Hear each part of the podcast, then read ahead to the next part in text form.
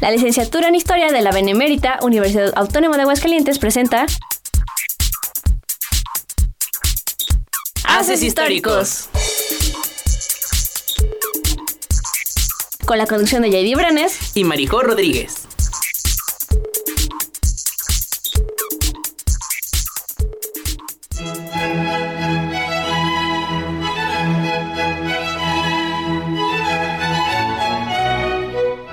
El paisaje es una interpretación del mundo y su estudio compete a la geografía, pero hay personas ilustres que han consagrado esas vistas a los lienzos, creando obras pictóricas majestáticas. Bienvenidos a Haces Históricos, donde el día de hoy hablaremos sobre José María Velasco.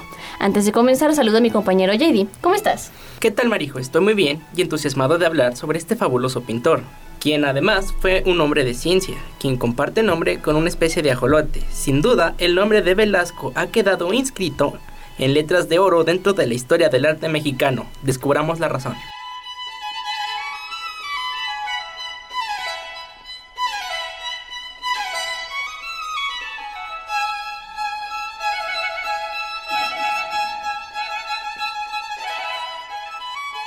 José María Tranquilino Francisco de Jesús Velasco y Gómez Obregón vino al mundo el 6 de julio de 1840 en Temascalcingo, Estado de México. Su familia era de artesanos, tejedores y marchantes de rebozos, por lo que resulta probable que desde niño haya tenido la habilidad en las manos y el ojo para combinar colores. Transitando aún por la infancia, su familia se trasladó a la Ciudad de México. Entonces comenzó a laborar activamente en el negocio familiar. Cuando contaba con 10 años, su padre falleció, por lo que tuvo que trabajar de una manera mucho más ardua para ayudar con los gastos del hogar, que compartía con su madre y sus hermanos menores. A los 15 años, luego de concluir su educación básica, empezó a asistir a la Academia de San Carlos como estudiante nocturno, donde no tardaría en mostrar interés en la naturaleza, expresando en dibujos de flora y fauna. Ingresó formalmente a esta institución en 1858, teniendo ya un antecedente en conocimientos artísticos. Este asunto es particularmente relevante debido al prestigio de la Academia de San Carlos. Las enseñanzas del lugar permitían que los aprendices adquiriesen disciplina y conocimientos básicos, pero era dogmática y formularia, por lo que los estudiantes padecían amaneramiento, pero ¿qué era esa escuela? La Academia de San Carlos fue fundada en 1781, cuando el país aún pertenecía a España, por orden del rey Carlos III de la Casa Borbón tras el descuido sufrido por la independencia y la organización del país, el controversial Antonio López de Santana, siendo el presidente en 1843, impulsó la reorganización de la academia. Desde ese año y hasta 1861, la academia vivió un periodo de esplendor. Una de las medidas fue colocar profesores de Europa, Pellegrín Clave para la pintura, Manuel Vilar para la escultura, Eugenio Elandesio para el paisaje, entre otros. Ellos trajeron las corrientes artísticas vigentes y utilizaron novedosas técnicas de enseñanza. Asimismo, se compraron obras de arte para que fuesen modelos y para enriquecer la galería de obras, y cada año se orquestaban exhibiciones con premios económicos para motivar la participación estudiantil y exponer su trabajo al público. Claro que la vida en la academia no fue tan paradisiaca ni un oasis en medio de la caótica situación del país. El ya mencionado Pellegrín Clave tuvo un enfrentamiento con otro pintor, Juan Cordero, debido a que ambos aspiraban a la dirección de la pintura dentro de la academia. Es una de las anécdotas curiosas que nos ofrece la historia, así que para presentarla, Lorena nos revelará el simpático suceso de la sección Voces de la Historia.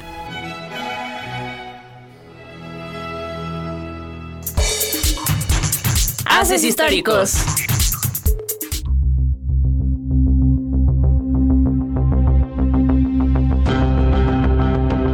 ¿Por qué llegan estos distinguidos artistas a un país donde ni se pagan ni se reconocen sus obras? ¿No son protegidos y apreciados en Europa? ¿Dónde están sus grandes obras? ¿Dónde está su escuela? ¿Serán solo retratos o malos cuadros de costumbre que por el interés que inspiran su nacionalidad detienen las miradas y relajan el gusto que comienza a formarse, puesto que no todo el mundo puede distinguir justamente el verdadero mérito de un cuadro? Bienvenidos a la sección Voces de la Historia. Soy Lorena y les voy a hablar sobre la Academia de San Carlos y el conflicto surgido entre dos de sus más importantes representantes, el español Pellegrín Clavé y el mexicano Juan Cordero. Fundada en 1783 mediante cédula real del rey Carlos III de España, la Real Academia de San Carlos por mucho tiempo fue símbolo del dominio español, por lo que durante y después de la independencia fue un establecimiento que sufrió un gran abandono. Su rescate se dio hasta 1843 de la mano de Antonio López de Santa Ana, en cuyo decreto se estipuló que los tres directores de las tres artes principales, pintura, escultura y grabado, provendrían de entre los mejores artistas europeos, mientras que los seis jóvenes más adelantados de la academia serían mantenidos a su vez en Europa para perfeccionar sus talentos. En el siglo XIX, este renacer artístico está relacionado con la búsqueda de identidad nacional, y en él se destaca una rivalidad que traspasa las páginas de la crítica e inspira al público a inclinarse por un pintor o por el otro. Esta división es la que inspira al artista a demostrar que su genio es superior y sus alabanzas son merecidas. Originario de Barcelona, Pellegrin Clavé se encontraba estudiando en la Academia de San Lucas en Roma, cuando compitió y ganó la dirección de pintura en la Academia de San Carlos y marchó a México en 1846. Ahí, tras restaurar el edificio, reestructuró el plan de estudios con base a su propia formación clasicista, priorizando el dibujo y la perspectiva. Favoreció también el estudio de la anatomía y del natural e introdujo novedades en la composición. En 1849, se le reconoció su valor como maestro en cuanto a disciplina, reglas, estética, técnica y temas. Sin embargo, se le criticó su falta de imaginación, que se justificaba al analizar que su verdadero valor era justamente como maestro. Por su parte, Juan Cordero fue un talentoso pintor mexicano que al poco tiempo de entrar a estudiar en la Academia de San Carlos, ganó una beca para estudiar en la Academia de San Lucas en Roma. ¿Le suena familiar? Sí, es donde se encontraba Clavé antes de marchar a México, es decir, Ambos tuvieron una formación, de hecho, muy similar en términos clasicistas. Permaneció en Roma de 1844 a 1853, temporada en la que se dedicó a enviar piezas a la academia, muy alabadas tanto en Europa como en casa. Una cosa curiosa es que, mientras Cordero se encontraba estudiando en Roma, sus obras fueron descritas por la crítica con gran orgullo, celebrando que el mexicano lograra ser tan apreciado entre el público intelectual europeo, y en verdad lo era. Sin embargo, a su regreso en 1851, las cosas cambiaron. Previamente, Cordero había enviado una obra excepcional para las exposiciones de la Academia en 1852, Cristóbal Colón ante la corte de los reyes católicos. Se trató de la primera obra de tipo histórico que abordó este tema, que además muestra con gran orgullo y destreza el fenotipo mexicano en la representación de los nativos, incluyendo su autorretrato como uno de los indios que es presentado ante el trono. Llegó con confianza, apoyado por la crítica romana que lo dejaba rayando en la genialidad. Tanto era así que se le ofreció la subdirección de la Academia de Pintura a Cordero, pero la rechazó por considerarla poco digna. Él dijo, no sacrifiqué los mejores años de mi vida en otros países, ni recibí los favores de la academia para venir a ser dirigido por el señor Clavé. ¿Cómo era posible que, si su genio era tan valorado en Europa, en México se le pedía que se ubicara por debajo del maestro español, cuando él era mexicano y además excelente? Para entonces, Santa Ana acababa de contraer nupcias con doña Dolores Tosta y Juan Cordero buscó atraer hacia sí su favor. ¿Cómo? Retratándola. Este se considera su mejor trabajo. Enfatiza su carácter mexicano, que se contrapone explícitamente en estilo a la nacionalidad extranjera de Clavé, y a la vez le da un carácter cortesano, según el gusto de ese entonces. Se dice que fue Dolores la que le pidió a Santana que le otorgara la dirección a Cordero, y él hizo renunciar a Pellegrín Clavé el 25 de junio de 1855. Los miembros de la academia se indignaron y alegaron que el presidente no podía violar los estatutos de la academia tan flagrantemente. Para un nombramiento, primero había que esperar el término del periodo del actual director y luego convocar un concurso entre los mejores artistas para escoger al siguiente, que debía cumplir otra serie de requerimientos. Pronto la protesta tomó forma de motín. Se unieron los estudiantes de pintura, los de escultura y todos los artistas de la capital, de manera que Santana tuvo que dar marcha atrás, reconocer su error y disculparse. Cuatro años tras la aparición de esta obra de Cordero sobre Cristóbal Colón, Clavé mostró en una exhibición de la Academia su obra La primera juventud de Isabel la Católica al lado de su enferma madre, en 1856. Este mismo año, el 20 de diciembre, salió una pequeña nota en el Monitor Republicano que exigía saber si era verdad que Clavé había sido reelegido como director de la Academia de Pintura, violando el reglamento. ¿Les vuelve a sonar familiar? Él también violó los estatutos de la academia, pero en esta ocasión nadie protestó como ocurrió con Cordero. Considerando la fuerte crítica que ya recibía el pintor, puede entenderse la necesidad que encontró entonces de plantearse salir finalmente de su zona de confort para tratar de reivindicarse ante la crítica mexicana y mostrar sus capacidades artísticas. La crítica hacia él fue dura, pero escasa. El tema no es de gran interés, pero el efecto dramático, sin tener fuertes contrastes, eran entonces del gusto clasicista. Lo que quería demostrar con esta obra era que podía equipararse a Cordero en las obras de gran formato. Cordero, en su lucha por la dirección de la academia, se había visto poseído por un fuerte sentido de nacionalismo.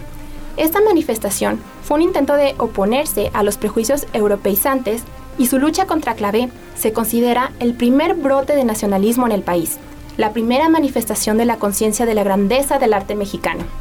Cordero no era monótono, ni falta de imaginación, como lo llegaron a calificar sus detractores, sino al contrario, era un artista que arriesgaba mucho. Su primera innovación fue el introducir un cierto mexicanismo e independencia académica en su obra. El relato ha llegado a su conclusión. Espero y les haya gustado. Soy Lorena y fue todo un gusto participar en la sección Voces de la Historia. Volvemos con ustedes, Marijo y.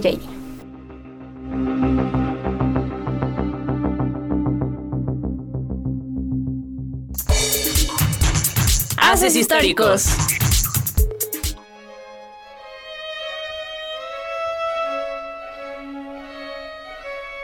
Ahora bien, en cuanto al paisaje concierne, su estudio es competencia de la geografía. Los primeros indicios del paisajismo en nuestro país se encuentran en las representaciones cartográficas y, si bien los pueblos prehispánicos contaban con algunas guías, es hasta la llegada de los europeos que comienzan un paisaje. No obstante, durante el virreinato se limitaba a mapas y croquis. Es hacia el siglo XIX que el paisaje se vuelve algo menos contemplativo y más participativo llegando a cuestionar la objetividad de los paisajes que se retrataban. En ese tiempo se comienza a estudiar el paisaje como un todo, en lugar de separar sus componentes. El paisaje puede ser buscado por la necesidad de identificarse, misma necesidad que no es ajena a México, debido a que, desde su independencia, ha buscado ese paisaje con el cual identificar a la nación. El paisaje como arte y no como herramienta de guía en el espacio es introducido en la Academia de San Carlos a mediados del siglo XIX por idea de Pellegrin Clave, quien para ese entonces se encargaba de la pintura en la academia, pero es con Eugenio Landesio que la pintura de paisaje en México experimenta un auge sorprendente, siendo José María Velasco su alumno más destacado y quien posteriormente se convertiría en uno de los pintores más importantes de todo México. A Velasco no le llevó mucho tiempo destacar en clase de realismo y paisajismo con Landesio, incluso se convirtió en un pintor hecho y derecho dejando de ser un mero aprendiz. Sus primeras obras son de colores finos y trazos precisos. Para Velasco el paisaje era un reto y una inspiración. Incluso lo retrataba desde distintos puntos de vista. Es al poco tiempo de estudiar pintura en la Academia de San Carlos que siente la necesidad de entender qué era aquello que estaba pintando, por lo que, para completar sus estudios de la naturaleza, ingresó a la Academia de Medicina, donde estudió botánica, física y zoología, además de unirse en anatomía y matemáticas. De esta manera, Velasco también fue un hombre de ciencia, y en buen momento, ya que durante la segunda mitad del siglo XIX buena parte de México fue estudiada científicamente por sus planicies, pantanos, volcanes y demás ambientes. Así, iniciaron las clasificaciones de las especies y se estudiaron las cadenas alimenticias. Los reconocimientos no se hicieron del rogar, tanto por su talento como artista como por su intelecto como científico. Durante su vida tuvo premios, ascensos, becas y seguramente muchas felicitaciones.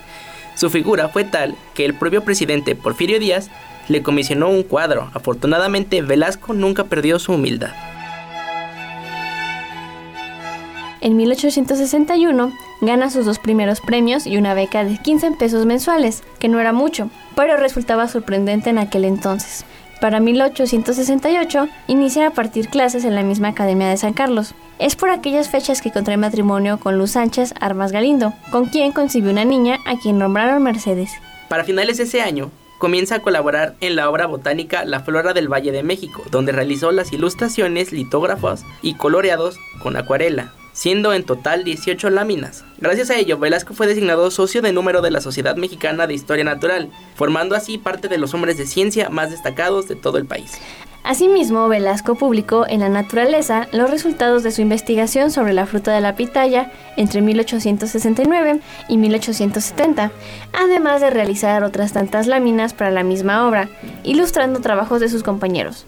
También publicó, en colaboración con su hermano Ildefonso, un artículo sobre una planta a la que llamó Hipomea triflora, nuestro protagonista también incursionó en la zoología, es decir, el estudio de los animales, al interesarse por la metamorfosis del ajolote. Esta curiosidad lo condujo a publicar un estudio al respecto en el año de 1879, por el que recibió un premio. Por cierto, como dato curioso, es gracias a sus aportes que la especie Ambistoma belansi recibe su nombre.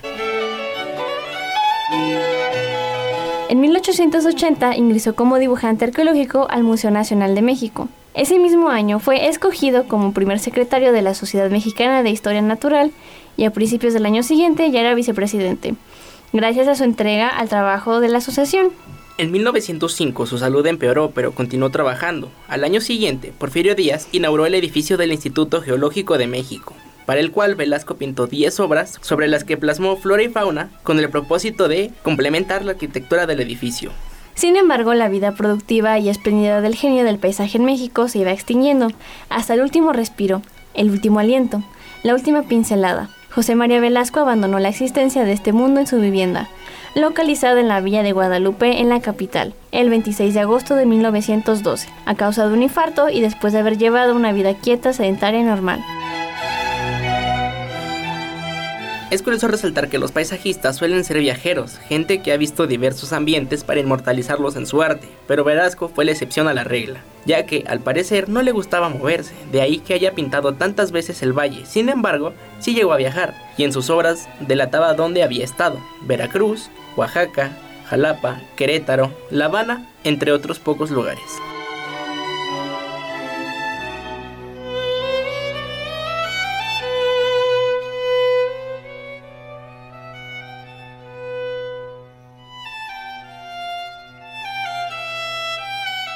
Ahora bien, destacan varios aspectos de la obra de José María Velasco. Para empezar, su principio moral y estético dictaba que el paisajista es aprendiz y no maestro de la naturaleza. Su pasión por la naturaleza era tal que no solo formó parte en el arte, sino que también estudió geología, botánica, matemáticas y física. Así podrá entenderla y retratarla de forma óptima. En su obra distinguía los elementos, la localidad, que es el paisaje en sí, y el episodio, una escena de la vida. Las características de su obra descritas por Javier Moisen en un estudio sobre la misma son, es rica en cantidad y calidad, prefería el altiplano mexicano, al que le resaltó su gran tamaño, registraba con sobriedad y armonía la realidad, no le gustaban las tormentas ni el color negro, buscaba color y equilibrio. El ser humano complementó obligatorio al que incluía para comparar tamaños y no porque realmente quisiese hacerlo, y no caía en el panteísmo, además se apoyó en sus conocimientos científicos. Debido a lo que le tocó vivir, buena parte de su trabajo presenta un México fabuloso, que expone con dignidad su realidad natural. En los retratos Valle de México se puede percibir la visión del país de Velasco. Su obra muestra una relación con el mundo y su tiempo. Posee simbolismo, una voluntad de dominio y nacionalismo. Su mirada es desde la llanura. En el arte experimentó el alba del impresionismo hacia el ocaso de su vida, por lo que sus últimas obras no precisan los contornos de las figuras, sino que juega con las luces y el color, permitiendo al espectador una experiencia poética. Sin embargo, es poco lo que esta corriente influjo en él. Su principal y casi única influencia fue el maestro Eugenio Landesio. Por otra parte, también tuvo presencia la litografía. Por ejemplo, al retratar mediante esta técnica las expulsiones de arena, lava y roca de los volcanes en acción. Ese tipo de trabajos eran para ilustrar las investigaciones de sus colegas científicos. Velas colaboró en el Museo Nacional durante más de 35 años, con investigaciones científicas de distintas disciplinas, siendo pionero de la ciencia moderna en México. En general, la obra de Velasco es sublime y grandiosa. Hacer un recorrido por sus cuadros es aventarse un viaje a través de un fragmento del México decimonónico. Sus colores, sus temas, su forma de vida y sus escenarios han sido ingeniosamente plasmados en los retratos paisajistas. Y para cerrar con este programa, Perlita nos expondrá sobre dos cuadros de Velasco.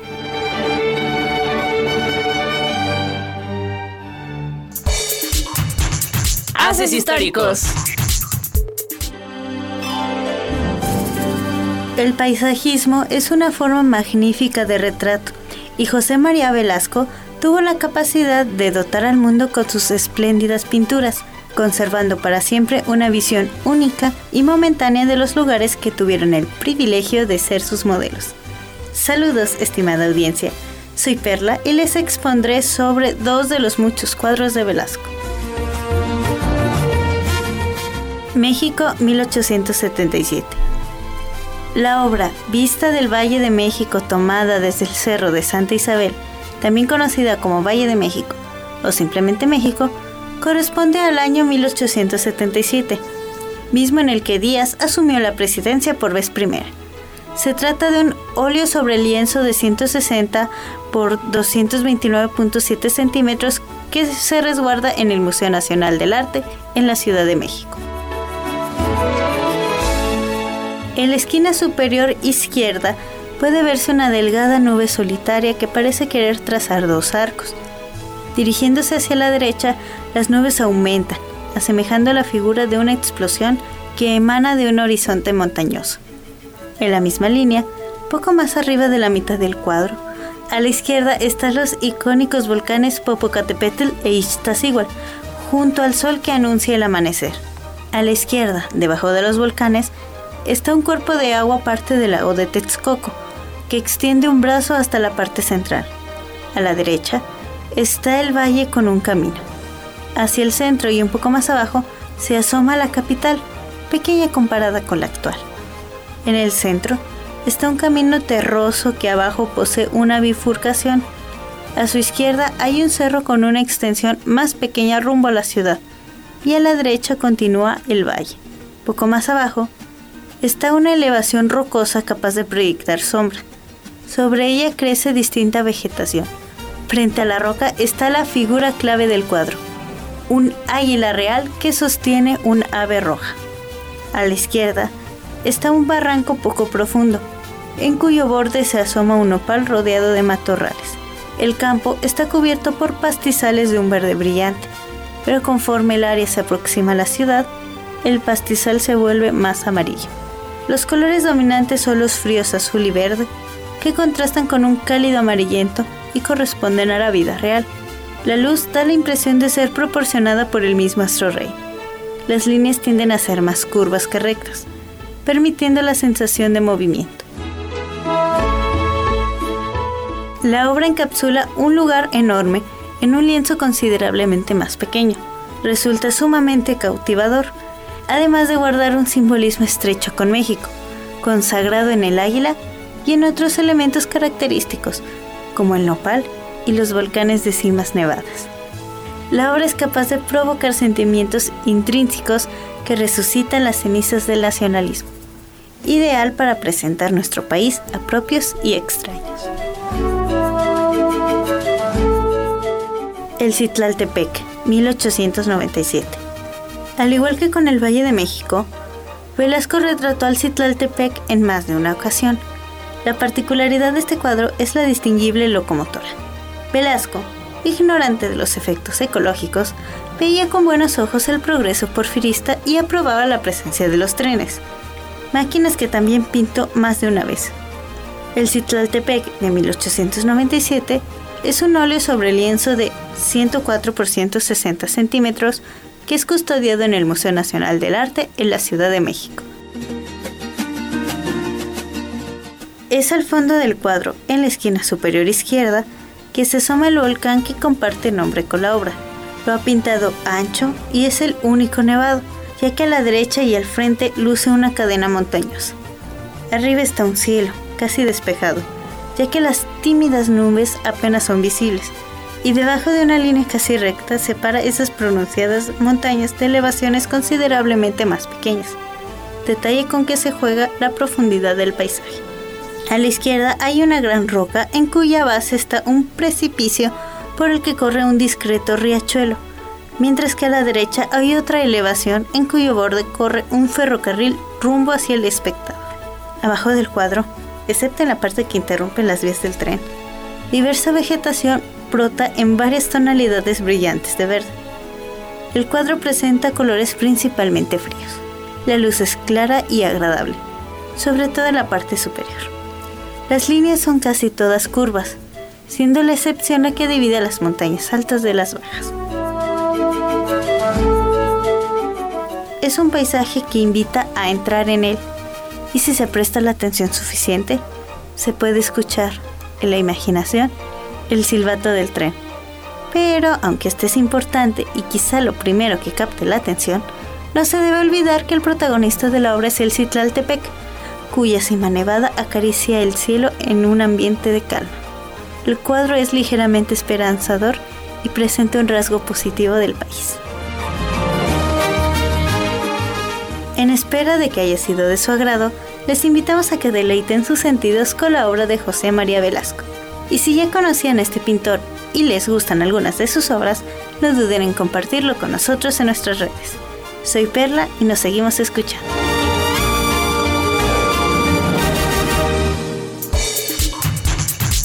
Históricos. Es así como estamos llegando al final de nuestro programa, no sin antes agradecer a Perlita y a Lorena por las secciones del día de hoy. Esperamos que puedan sintonizarnos el próximo miércoles a las 5 de la tarde por Radio UA 94.5. Les recordamos estar atentos a la publicación de la revista Horizonte Histórico y estar atentos a las actividades que ofrece el Departamento de Historia. Les invitamos a dar like a nuestra página de Facebook Haces Históricos, donde publicamos el tema de la semana y donde ustedes pueden decirnos de qué personaje o tema les gustaría que habláramos en próximos programas. También búsquenos como Haces Históricos en Instagram y recuerden que tenemos nuestro canal de YouTube Haces Históricos, donde estaremos compartiendo material alusivo a este programa. Igualmente agradecemos a Rafael Polo, editor de este programa y el encargado de que toda la magia suceda. En fin, muchísimas gracias por su tiempo. Yo soy María José Rodríguez. Y yo, JD Brenes. Que tengan una linda tarde y recuerden que la historia la hacemos todos.